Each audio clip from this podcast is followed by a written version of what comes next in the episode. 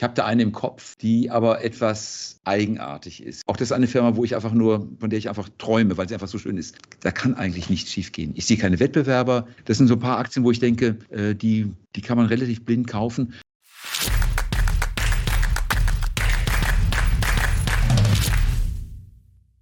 Servus Leute und herzlich willkommen in einem brandneuen Video auf meinem Kanal. Mein Name ist Mario Lochner und ich bin heute zurück mit einem sehr spannenden Gast. Er ist eigentlich der bekannteste Value-Investor des Landes. Herzlich willkommen, Dr. Hendrik Leber.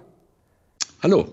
Jetzt habe ich eigentlich gesagt, eigentlich hätte ich das auch weglassen können. Herr Leber, jetzt starten wir gleich mal voll durch mit Ihrer Value-Expertise. Welche Aktie haben Sie denn zuletzt gekauft? Ach, Sie erwischen mich. äh, Sie können auch mehrere nennen. Ja, nee, äh, das ist doch jetzt ganz andere Baustelle. Eine kleine, junge Firma, die nicht klassisch ins Value-Kriterium reinpasst. Die okay. Carbios. Ah, die habe ich auch im Depot, tatsächlich. Super. Und äh, der Grund, also ist kein Neukauf, wir haben die schon länger, aber ich habe einfach zugekauft. Ähm, ich habe neulich ein Gespräch mit dem CEO gehabt, der war hier in Frankfurt und wir haben uns beim Mittagessen getroffen, war ein tolles Gespräch. Ich hatte die Aktie vorher schon und danach war ich noch überzeugter als bisher. Soll ich Ihnen kurz schildern, was Sie machen? Sehr, sehr gerne. Ja, für die Zuschauer ist vielleicht ganz spannend. Also, ja. äh, und vor allem, was es Neues gibt. Ja, es geht um Plastikrecycling.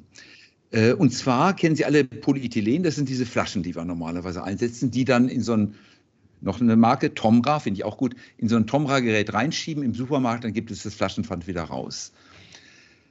So, wohin mit diesem Polyethylen? Und das sind Hunderte von Millionen Tonnen, die da jedes Jahr äh, produziert werden. Und wir haben alle Angst vor diesem Plastikmüll in den Ozeanen. Das Zeug kann man aber auch recyceln. Also heute wird es teilweise verbrannt. Es ist ja praktisch wie Öl, das, das brennt richtig heiß. Aber wenn man das recyceln könnte, wäre das super. Wird auch heute schon gemacht, aber da muss ich die weiß, also die klaren Flaschen nehmen, die grünen Flaschen und dann kommt nachher was Schlieriges raus, was irgendwie nicht mehr schön ist. Man kann das auf den Flaschen im Supermarkt sehen, da steht das drauf. Ja, und jetzt macht diese Firma Carbios, die in Frankreich ist, nimmt dieses Plastik, schreddert das, tut das in einen Bottich mit warmem Wasser bei 65 Grad, tut ein Enzym hinzu, also die magische Formel, und nach einem Tag ist 97 Prozent recycelt. Es kommen die Originalrohstoffe raus, aus denen das Polyethylen mal äh, hergestellt wurde. Und das kann man an die chemische Industrie wieder verkaufen. Und jetzt sage ich mal ganz einfache Kennziffern, warum ich das so spannend finde. Die haben ihre Anlage fertig, sie läuft. Sie bauen jetzt eine große Anlage. Sie werden an den Lizenzen verdienen, sie werden an den Anlagen verdienen, äh, selber auch ein bisschen recyceln. Und das Ganze rechnet sich, weil ich die, das Polyethylen für 1200 Euro einkaufen kann und für das Doppelte die Rohstoffe wieder weiterverkaufen kann. Also es ist profitabel, es tut der Umwelt gut, die Technologie ist da, ist fertig ein tolles Geschäft und ich am liebsten würde ich die ganze Firma kaufen. Super. Ja, ich habe es jetzt auch so, glaube ich, so ja, schon über zwei Jahre im Depot. Damals war es noch ein ganz heißer Zock. Es ist natürlich auch volatil, ist natürlich auch riskant, klar, ähm, weil die großen Gewinne, klar, die müssen dann erst noch gemacht werden, aber äh, super, super äh, spannend.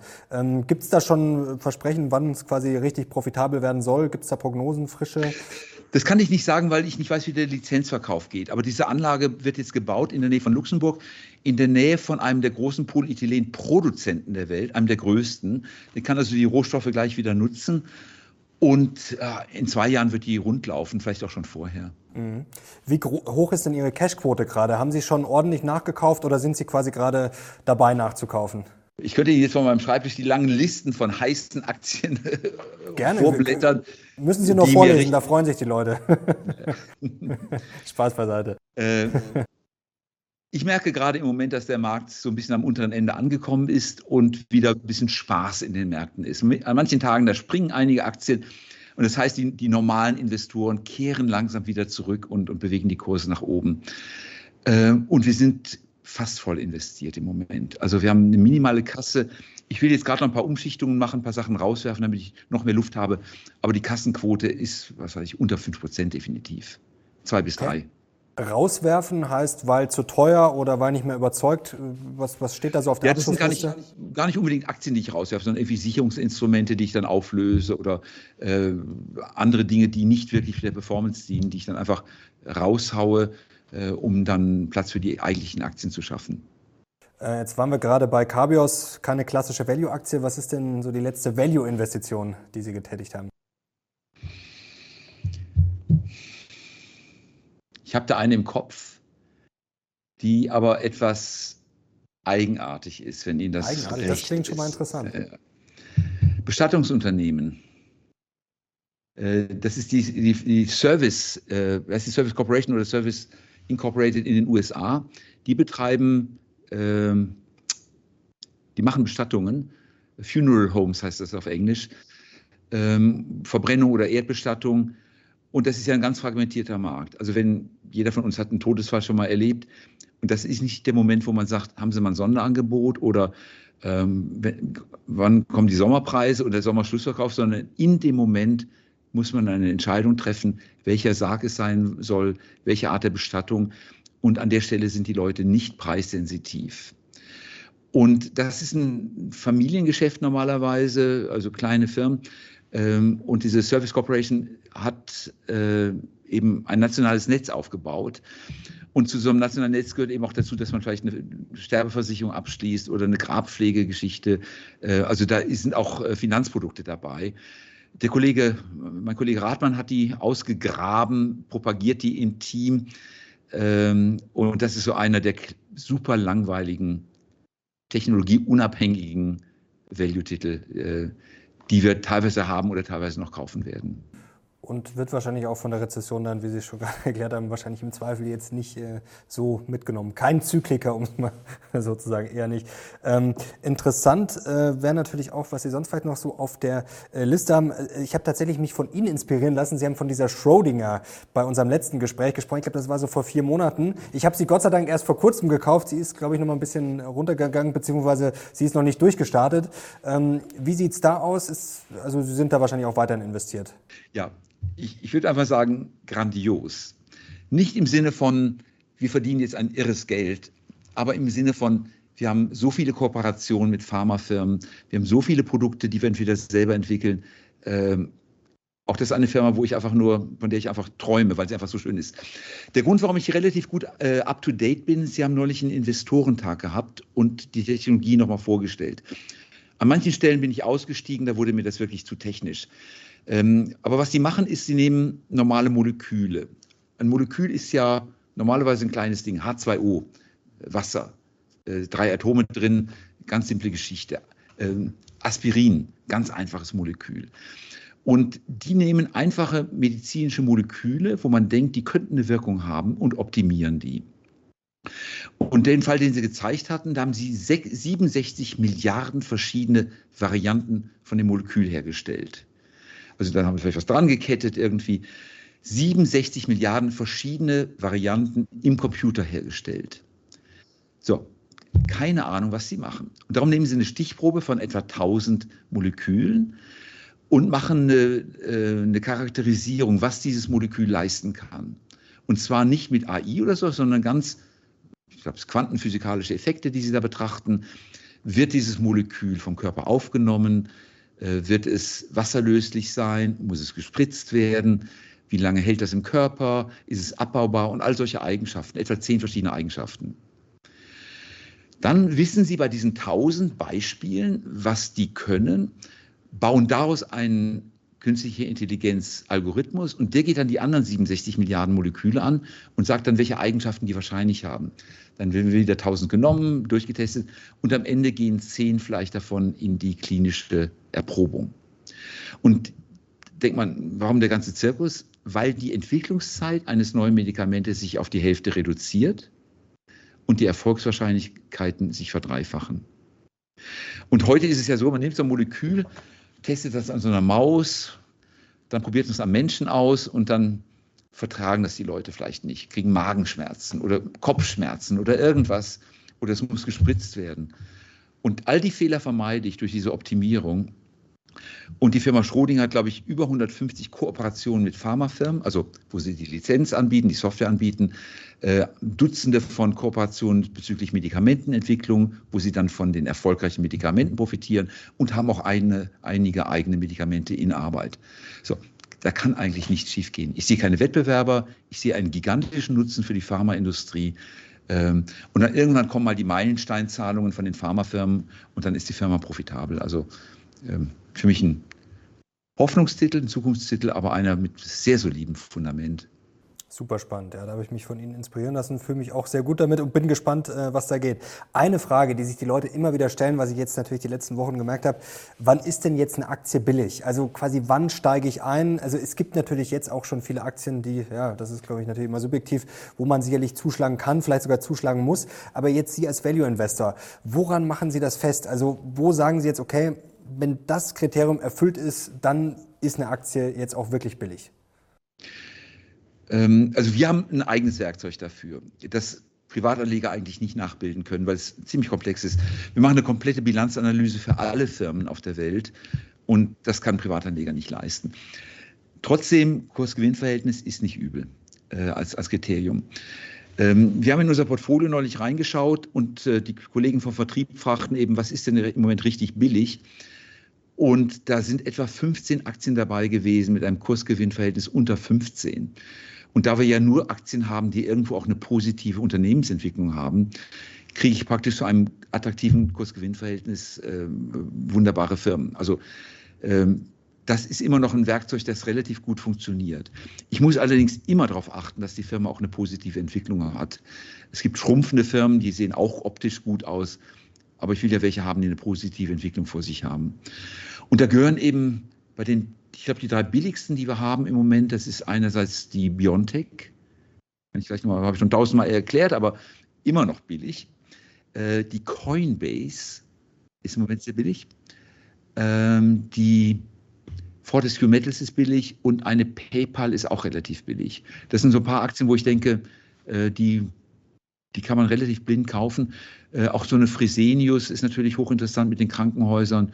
Die sind sehr gebeutelt worden. Das sind alles Firmen, die hochattraktiv sind mit einem billigen KGV und ganz ordentlichen Zukunftsaussichten.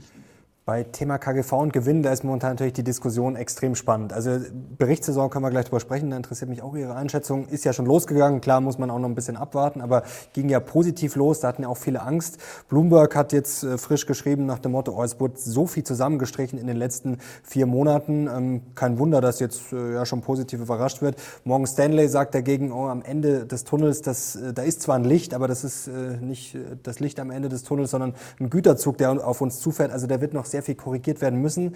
Wie schätzen Sie das ein? Ist da jetzt wirklich schon viel Holz sozusagen abgeschlagen worden oder kommt da irgendwann das dicke Ende noch? Ich glaube, es kommt noch was. Okay. Ich glaube, wir haben die Rezession herbeigeredet zum Teil und das Herbeireden hat dann noch Folgeschäden. Äh, den Firmen selber geht es teilweise glänzend. Ich war jetzt auf einigen Konferenzen, habe auch einige Firmen gesehen oder auch besucht und die reden eigentlich im Regelfall davon, dass die Auftragsbücher voll sind. Manche sind neun Monate ausgelastet, manche drei Jahre. Manche stocken die Kapazitäten auf, bauen neue Werke, äh, roboterisieren. Ich denke so an Wärmepumpen. Wir haben die Nieben neu gekauft. Die sagten, wir bauen hier gerade eine neue Produktlinie für Aus die Wärmepumpen. glaube ich, oder? Ja, ganz genau. genau. Ist, äh, mitten im Grün. Also da ist nichts in der Umgebung.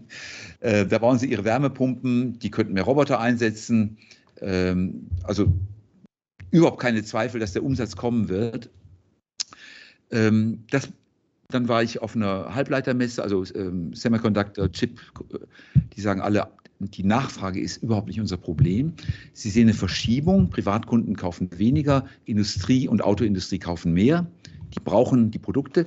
Also da verschiebt sich einiges, aber manchmal reden wir es auch wirklich herbei.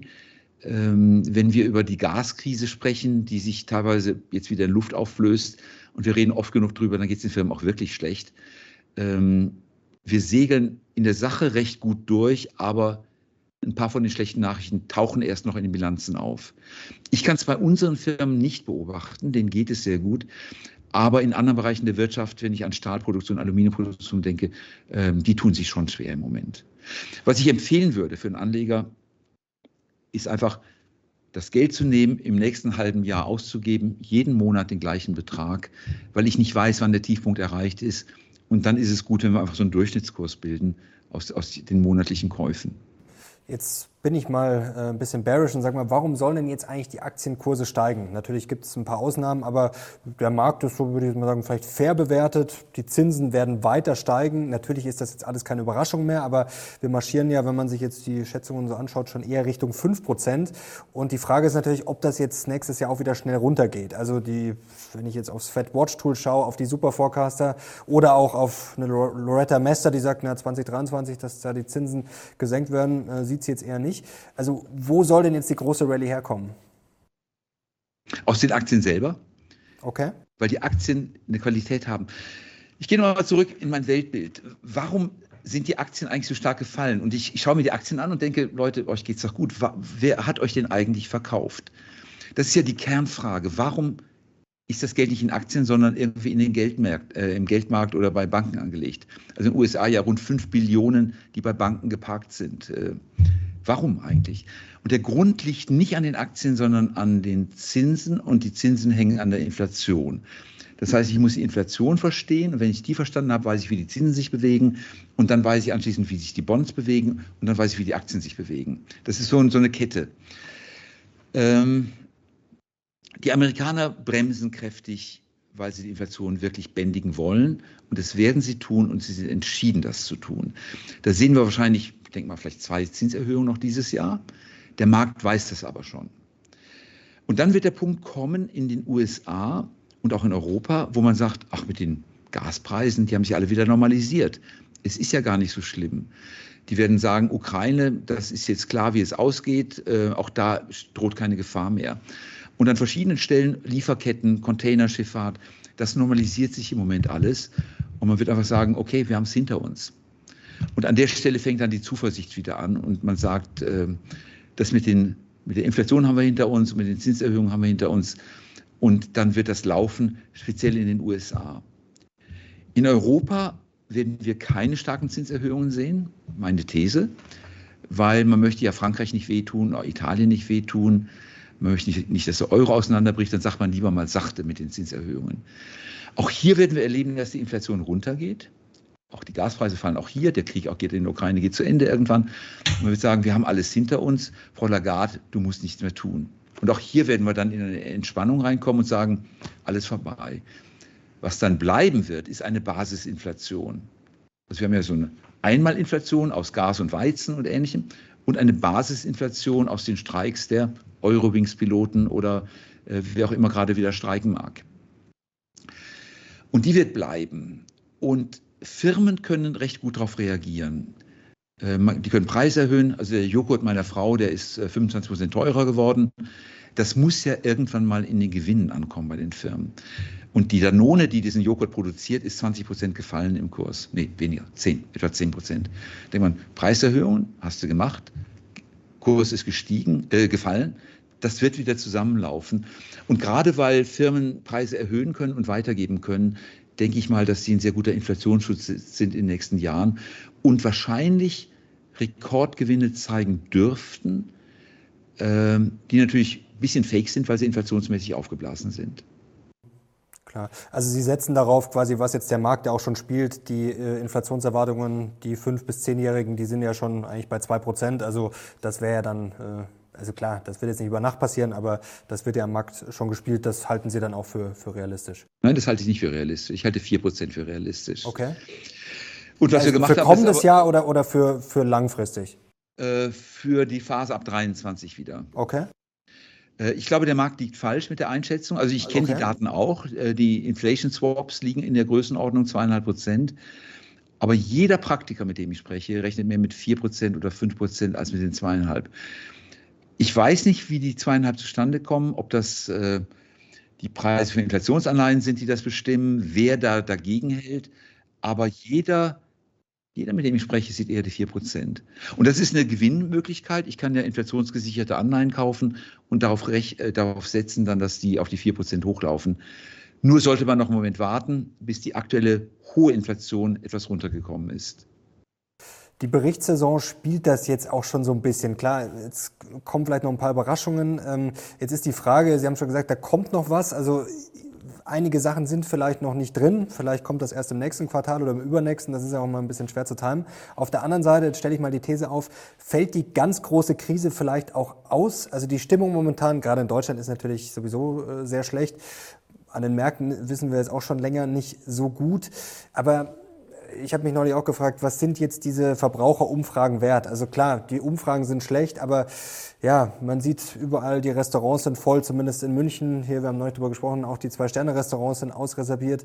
Ähm, und man muss sich auch mal fragen, die Leute, sagen wir, die jetzt gut verdienen, kaufen die jetzt wirklich weniger, weil die Inflation bei 8, 9 oder 10 Prozent sind? Also Fällt die Krise vielleicht aus? Ist das vielleicht alles ja schon vorweggenommen in dieser ganzen schlechten Stimmung? Wir haben uns jetzt alle viel aufgeregt. Also ja, ist da schon sehr viel verfrühstückt. Ja, das ist, ich glaube, so ist es, wie Sie es schildern.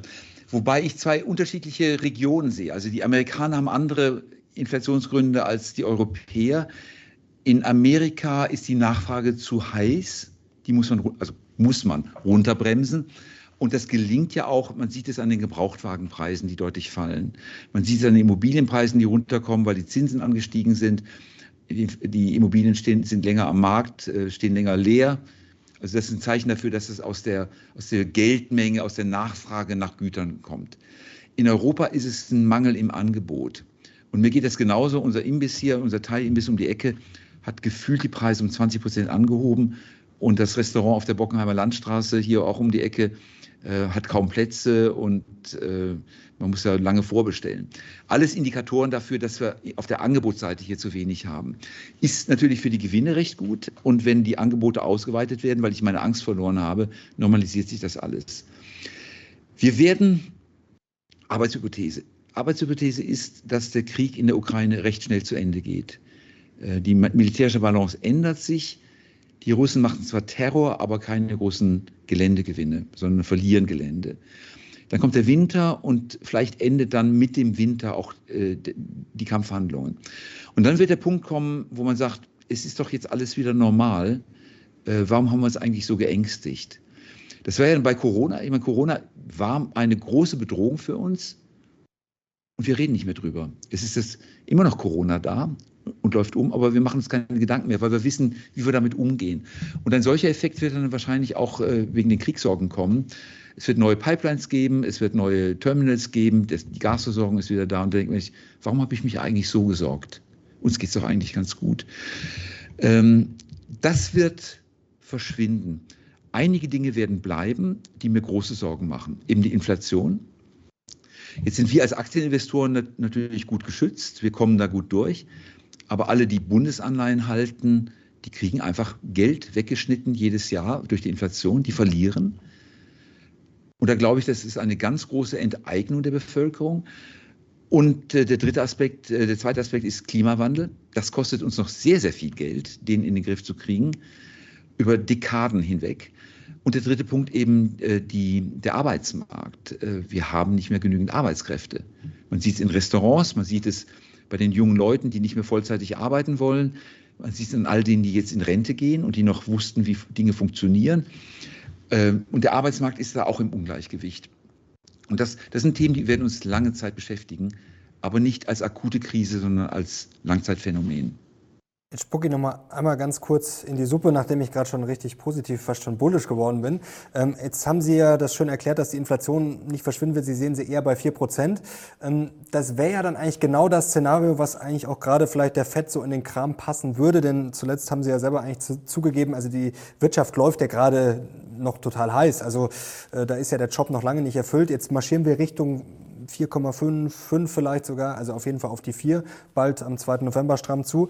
Ähm, wenn die Inflation auf 4 runterkommen würde ungefähr, dann wird die FED ja knapp drüber liegen. Das ist ja eigentlich das, was viele gefordert haben auch, dass die Zinsen sogar vielleicht knapp über der Inflation liegen müssten. Aber glauben Sie, dass die FED da schnell senken wird? Also diese hohen Zinsen werden ja dann wahrscheinlich erstmal bleiben oder auch kommendes Jahr. Das macht es ja dann wahrscheinlich schon schwierig, auch gerade weil die. Anleihen dann vielleicht doch ja, sich wieder ein bisschen etablieren. Also die ganz große Rallye, ähm, ja, das könnte schwierig werden, oder? Außer ein paar Erholungsrallies. Ja, ja, aber überlegen Sie mal, dass etwa sagen wir, diese 5 Billionen, die sind geparkt. Also alle Indikatoren, die wir angucken, sind ja extrem negativ. Interessante Aussage, die Stimmung ist negativ, aber alle haben noch Aktien. ist ganz witzig. Das stimmt, die Stimmung reden, ist schlecht reden, und ja, so viel wurde gar nicht verkauft. Ja. haben sie nicht verkauft. Und jetzt haben wir etwa in den USA allein 5 Billionen Dollar, die da warten auf Anlage. Ähm, der Zinszyklus ist noch nicht vorbei, wie Sie gerade richtig sagen. Also der Zeitpunkt, in die Zinsmärkte einzusteigen, kommt wahrscheinlich erst in einigen Quartalen. Aber wenn man sagt, das normalisiert sich alles wieder, wie wir es gerade besprochen haben, warum nicht in die Aktien reingehen? Und wenn da 5 Billionen in die Märkte reinströmen, dann hat das einen Effekt. Also einen sehr positiven. Und ich schaue mir nochmal unsere Firma an. Also die Frage ist immer, was machen wir falsch? Ähm, da geht man die Firmen durch und sagt, habe ich die Firma richtig gekauft, habe ich die? Und alle Firmen, die wir haben, laufen irgendwie ganz positiv. Vielleicht nicht mehr so steil wie früher, vielleicht äh, etwas schwächeres Wachstum, aber keiner hat irgendwelche Sorgen, dass er nicht mehr an Geld kommt oder, oder Probleme hat. Und da schaue ich auf die Unternehmensrealität einerseits, die positiv ist, und auf die Finanzmarktrealität, die negativ ist, und denke, am Ende gewinnt die Realwirtschaft das Spiel. Äh, und das mache ich mit den Aktien. Jetzt kommen wir langsam zum Ende. Das war schon sehr spannend und wie immer von Ihnen wirklich, das äh, weiß ich sehr zu schätzen, wirklich Klartext und vor allem sehr konkret. Das ist wirklich immer genial, mit Ihnen zu sprechen. Leute, wenn es euch gefällt und wenn ihr Herrn Leber wieder sehen wollt, dann gerne Daumen nach oben. Jetzt eine Frage noch, die ist ein bisschen fies, aber viele fragen sich wahrscheinlich, äh, wann kommen wir denn mal aus diesem Hamsterrad raus, aus dieser Bärenmarkt-Achterbahn? Denn wir haben es jetzt diese Woche wieder gesehen, Montag, Dienstag im Plus, dann geht's, äh, denkt man, oh, jetzt endlich mal besser, dann gibt's gleich wieder eine Watschen. Vor zwei Wochen war das lustigerweise genauso. Am Tag der Deutschen Einheit, Montag, Dienstag ging es hoch, danach ging es wieder runter. Wann wissen wir denn mal, wann sind wir denn mal da raus aus dem Gröbsten? Also ständig dieses Auf und Ab, Auf und Ab, ständig, ach, ist doch eh nur eine Bärenmarkt-Rallye, wenn es wieder hochgeht. Ähm, ja, wann verlassen wir dieses, diese Achterbahn? Ja. Für mich ist das Ende dieser Phase dann, wenn einzelne Aktien wieder gewürdigt werden. Okay. Was wir erlebt haben, ist ein brutaler Abverkauf in der Breite. Meiner Ansicht nach hat von den Verkäufen bei den Aktien, bei den Verkäufern nicht einer auf die Aktien selber geguckt. Einer, es hat sich nicht einer gesagt, die Microsoft die ist, ist, mir lieber als die, als die Amazon oder was. Einfach raus damit. Alles raus. Und speziell denke ich mir in Amerika, irgendein so Hedgefondsmanager hat so einen Computer und dann stellt er ein Parameter ein, Risiko runter und dann geht das Zeug raus über den Computer und kein Mensch guckt hin. Und ein Indikator für mich ist dann, wenn die Leute wieder Spaß haben, einzelne Aktien anzugucken. Positive Gewinnerwartung und der Kurs steigt. Das hat man lange Zeit nicht. Und wenn man einfach sagt, ich habe wieder Spaß am, am, äh, am Blumenpflücken draußen im Kapitalmarkt und das über mehrere Wochen, dann ist die Phase, glaube ich, vorbei. Und jetzt noch zwei Fragen. Kommen für Sie eine ganz kurze Anleihen eigentlich auch in Frage oder sagen Sie, nee, also da, äh, da muss noch viel passieren? Ja, ich finde die Anleihen super spannend.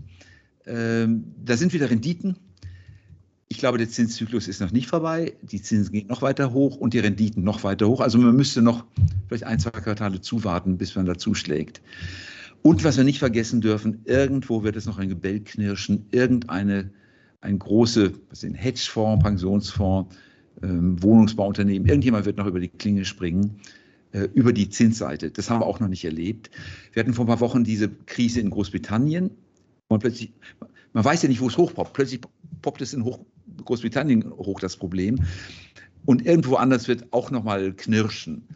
Ähm, und das also der Stress, der Stress bleibt wahrscheinlich auch noch ein paar Wochen und Monate. Ja, ja, ja, genau. Und dann haben wir vielleicht äh, im ersten Quartal, zweiten Quartal wieder schöne Einstiegszeiten. Aber es macht wieder Spaß. Kommt die Jahresendrallye trotzdem noch, auch wenn es ja. noch richtig stressig ist? Ich meine ja. ja. Ich meine ja. Wir müssen einfach nur vorstellen, dass äh, ich, ich, nur, man liest die, hört die Meldungen irgendwo, dass Schnee in der Ukraine,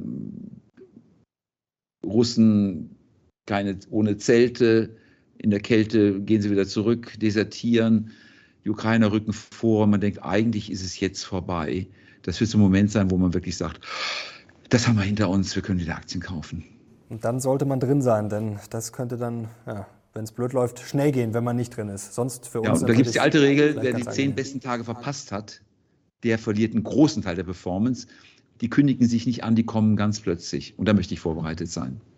Herr Leber, herzlichen Dank. Das hat wie Gerne. immer großen Spaß gemacht.